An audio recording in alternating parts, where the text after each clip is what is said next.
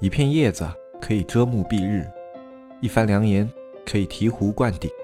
我们在前方披荆斩棘，希望后来者一帆风顺，共享商业智慧，共享创业成功。欢迎收听本期纸木淘宝内训。各位纸木内训的听众朋友们，大家好，欢迎收听本期节目，我是巨萌。那这期节目呢，我们来聊一下。明年一月一号即将实施的电商法相关的法律呢，我们已经发送到知识星球上了。那加入社区的小伙伴呢，可以去星球下载看一下。那还没有加入的呢，我们就把之前公众号趣味分享的一篇关于商电子商务法的文章跟大家分享一下。呃，首先第一条，中华人民共和国境内的电子商务活动适用本法。本法所称电子商务，是指通过互联网等信息网络销售商品或者提供服务的经营活动。法律、行政法规对销售商品或者提供服务有规定的，适用其规定。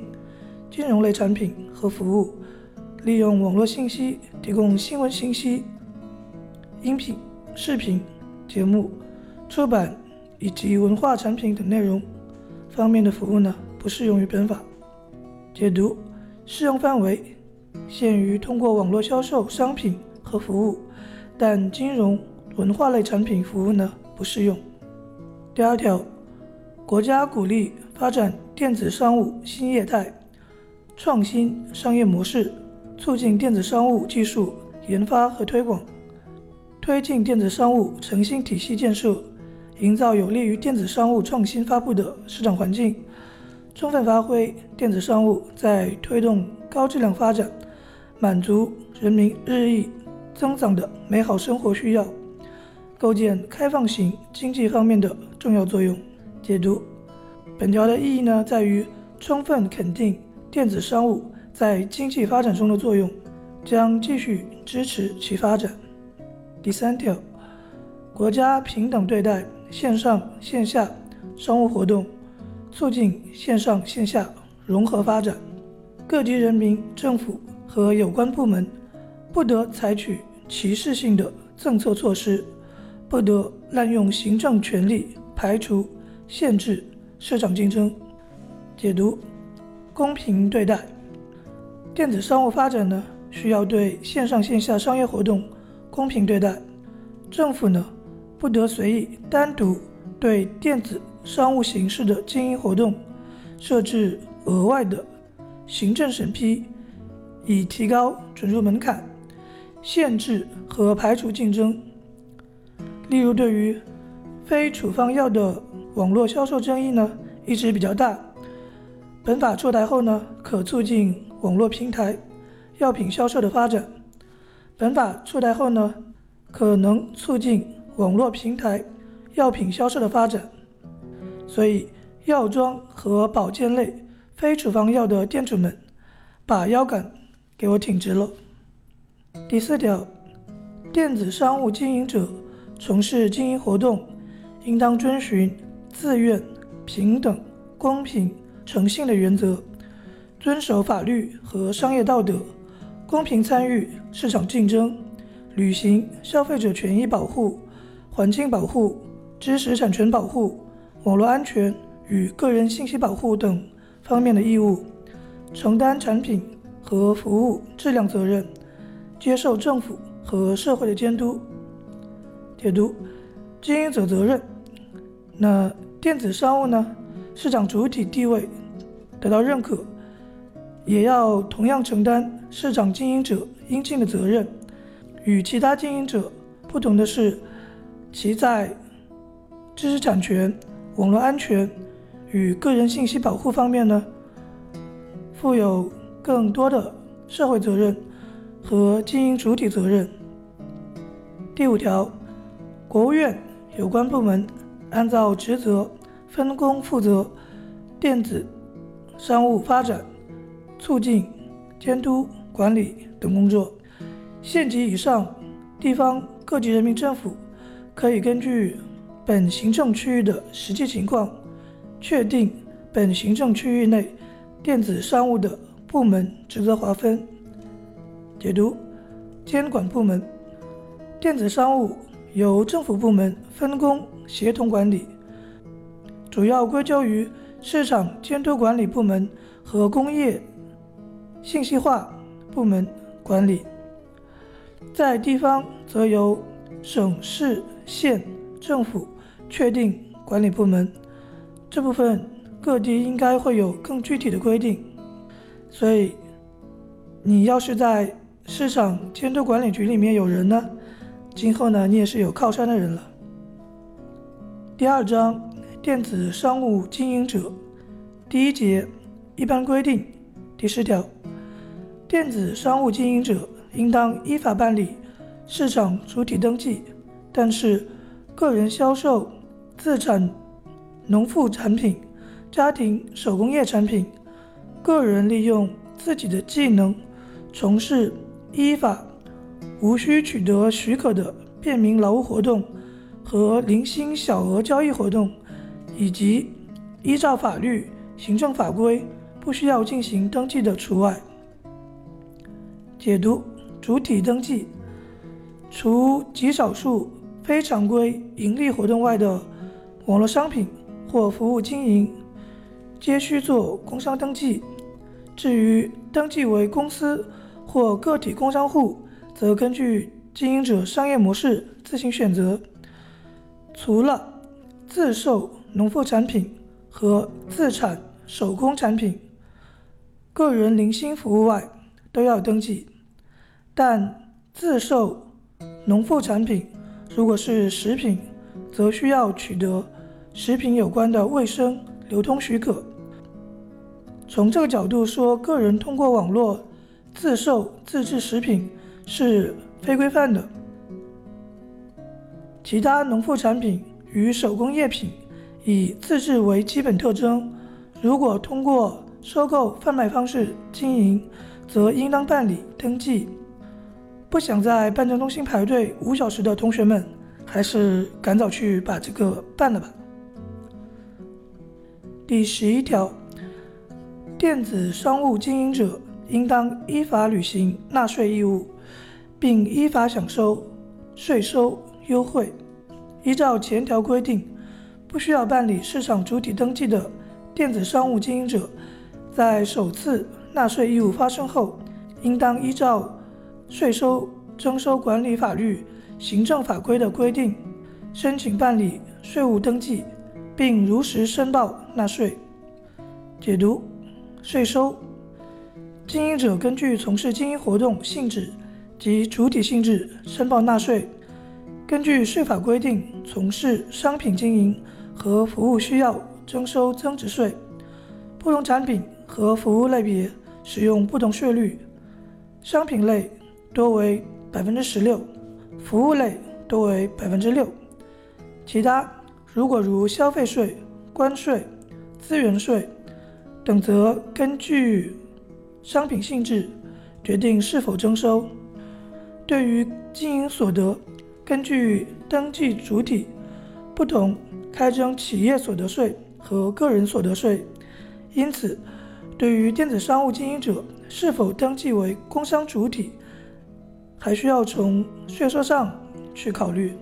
如果经营规模比较大，登记为企业主体，也有利于进行税收筹划，客观反映企业的经营状况和缴纳税收。第十二条，电子商务经营者从事经营活动，依法需要取得相关行政许可的，应当依法取得行政许可。解读。前置许可，对于一些重要、敏感或涉及消费者人身安全的行业，国家要求经营者在进行主体登记前就取得相关的经营许可。例如，涉及医疗卫生、餐饮等特殊行业。同时，随着网络参与与经济本身也改变传统商品和服务业，例如。外卖快递是互联网服务与传统餐饮结合的新兴业务，是否应归属于或划分到食品流通行业，而需要进行许可，这也是值得进一步研究的问题。第十三条，电子商务经营者销售的商品或者提供的服务，应当符合保障人身、财产安全的要求和环境保护要求，不得销售或者提供法律、行政法规禁止交易的商品或者服务。解读质量要求，电子商务的质量标准不因上网而降低。第十四条。电子商务经营者销售商品或者提供服务，应当依法出具纸质发票或者电子发票等购物凭证或者服务单据。电子发票与纸质发票具有同等法律效力。解读：发票随着税收监管力度的加大，对于发票的管理也引入创新的电子发票形式。第十五条，电子。商务经营者应当在其首页显著位置持续公示营业执照信息与其经营业务有关的行政许可信息。属于依照本法第十条规定的不需要办理市场主体登记情形等信息，或者上述信息的链接标识，前款规定的信息发生变更的，电子商务经营者。应当及时更新公示信息。解读信息公示与传统线下企业一样，电子商务企业也应当公示其营业执照和经营必须的资质资格证书，且必须首页显著位置公示。该公示应该采取直接图片显示方式，而不适合以链接方式导到其他的页面。第十六条，电子商务经营者自行终止从事电子商务的，应当提前三十日在首页显著位置持续公示有关信息。解读：歇业公示，非经提前三十天公示不得歇业。第十七条，电子商务经营者应当全面、真实、准确、及时的披露商品。或者服务信息，保障消费者的知情权和选择权。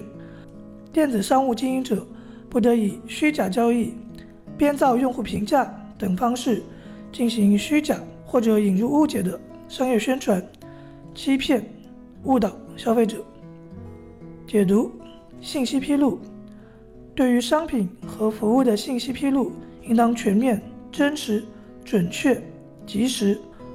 网络刷单等行为构成虚假宣传，可能受到行政处罚。第十八条，电子商务经营者根据消费者的兴趣爱好、消费习惯等特征，向其提供商品或者服务的搜索结果的，应当同时向该消费者提供不针对其个人特征的选项，尊重和平等保护消费者合法权益。电子商务经营者向消费者发送广告的，应当遵守《中华人民共和国广告法》的有关规定。解读：选择权，电子商务经营者不得因满足客户特征而屏蔽其他可能引起消费者改变消费项目的选项。那如果同样的消费项目既有针对富裕人群的高价项目，也有针对普通收入群体的平价项目，经营者不得针对富裕群体仅显示高价项目。第十九条，电子商务经营者搭售商品或者服务，应当以显著方式提醒消费者注意，不得将搭售商品或者服务作为默认同意的选项。解读：搭售。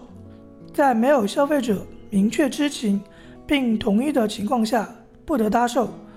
例如，航空票务机构搭售保险、车辆接送服务、酒店等项目，必须以特别形式提醒消费者确认，否则消费者可以拒绝支付该费用等等。第二十条，电子商务经营者应当按照承诺或者与消费者约定的方式，限时向消费者交付商品或者服务，并承担商品运输中的风险和责任。但是，消费者另行选择快递物流服务提供者的除外。解读：风险转移，明确以产品和服务交付为风险转移点时，除非消费者自行选择快递企业，否则送货途中发生货损，由销售方承担责任。因此，销售方有必要为产品购买商业保险。以避免在途中丢失的风险。那好了，这期节目呢就先分享到这里，后面呢还有很多内容。那如果大家感兴趣的话呢，可以关注我们的公众号“纸木电商”，然后回复关键字“电商法”，就可以看到整个内容。里面会有一些比较有趣的解读，这些是我还没有读出来的。那好了，本期的节目呢就到这里就结束了，欢迎大家的收听，听到最后的呢都是铁粉，感谢大家支持，拜拜。